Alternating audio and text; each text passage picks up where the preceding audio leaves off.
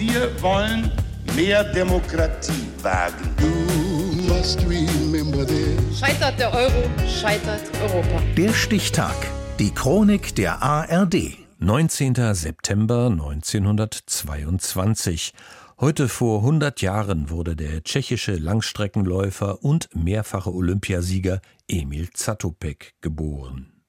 Steffen Hudemann. Der junge Emil Satopek arbeitet in einer Schuhfabrik, aber mit dem Laufen will er zunächst nichts zu tun haben.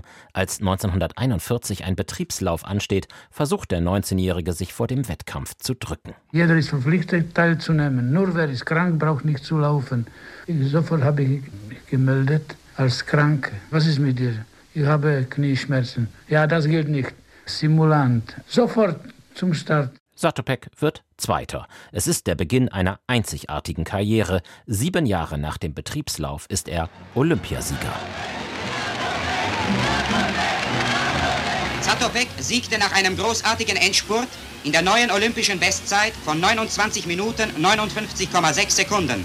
Ein großartiger Auftakt der Olympischen Spiele von 1948.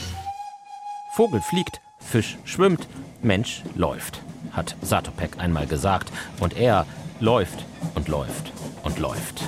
Dabei schnauft und stampft er wie eine alte Maschine, macht ein schmerzverzerrtes Gesicht. So bekommt er seinen Spitznamen, die tschechische Lokomotive. In der Gegengraden stampft Emil Satopek, der Major des tschechischen Heeres.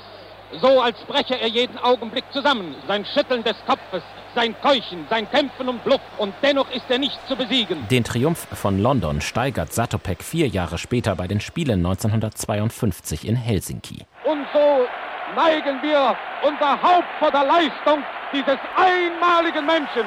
Emil Satopek gewinnt innerhalb von acht Tagen Gold auf allen drei Langstrecken, über 5000 Meter, über 10.000 Meter und im Marathon. Für den hat er sich spontan angemeldet. Er war ihn zuvor noch nie im Wettkampf gelaufen. Und hier kommt der Sieger. Und es kann niemand anders sein. In seiner Art laufen. Emil Satopek. Parallel gewinnt seine Frau Dana Gold im Speerwurf. Das macht die beiden in der Tschechoslowakei zu Volkshelden. Der Politik in seinem Heimatland steht Satopek allerdings kritisch gegenüber. Im Februar 1948 haben die Stalinisten die Macht übernommen und das Land eng an die Sowjetunion gebunden. Erst 1968 breitet sich unter dem Generalsekretär Alexander Dubček ein liberaleres Klima aus. Auch Satopek setzt sich für einen menschlichen, einen demokratischen Sozialismus ein. Er unterzeichnet gemeinsam mit anderen Olympiasiegern und Intellektuellen ein Manifest zum Prager Frühling.